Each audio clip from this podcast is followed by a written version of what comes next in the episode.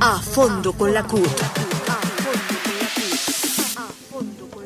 Los pliegos de emergencia estatal, la tarea principal, después de la erradicación el 20 de julio de los proyectos de ley sobre renta básica, financiamiento de las MIPIMES, el 0 de 73, derogatoria del 1174, gratuidad de la educación superior, reforma a la policía, política para jóvenes, política de género y diversidades, defensa del agro y la protesta, luego de tumbar la reforma tributaria, el 010 y las plataformas, así como muchos funcionarios que hacían daño al país, entramos en la recta final del pliego estatal luego de romper la política de congelamiento del gobierno a los salarios y lograr un acuerdo para impulsar los recursos para los hospitales, para el pago de trabajadores y la formalización de los trabajadores de salud, así como el decreto de topes. Y hoy ingresamos al tema de garantías para buscar pelear que una vez por todas quede el principio de la progresividad y no regresividad, de tal manera defender los acuerdos anteriores,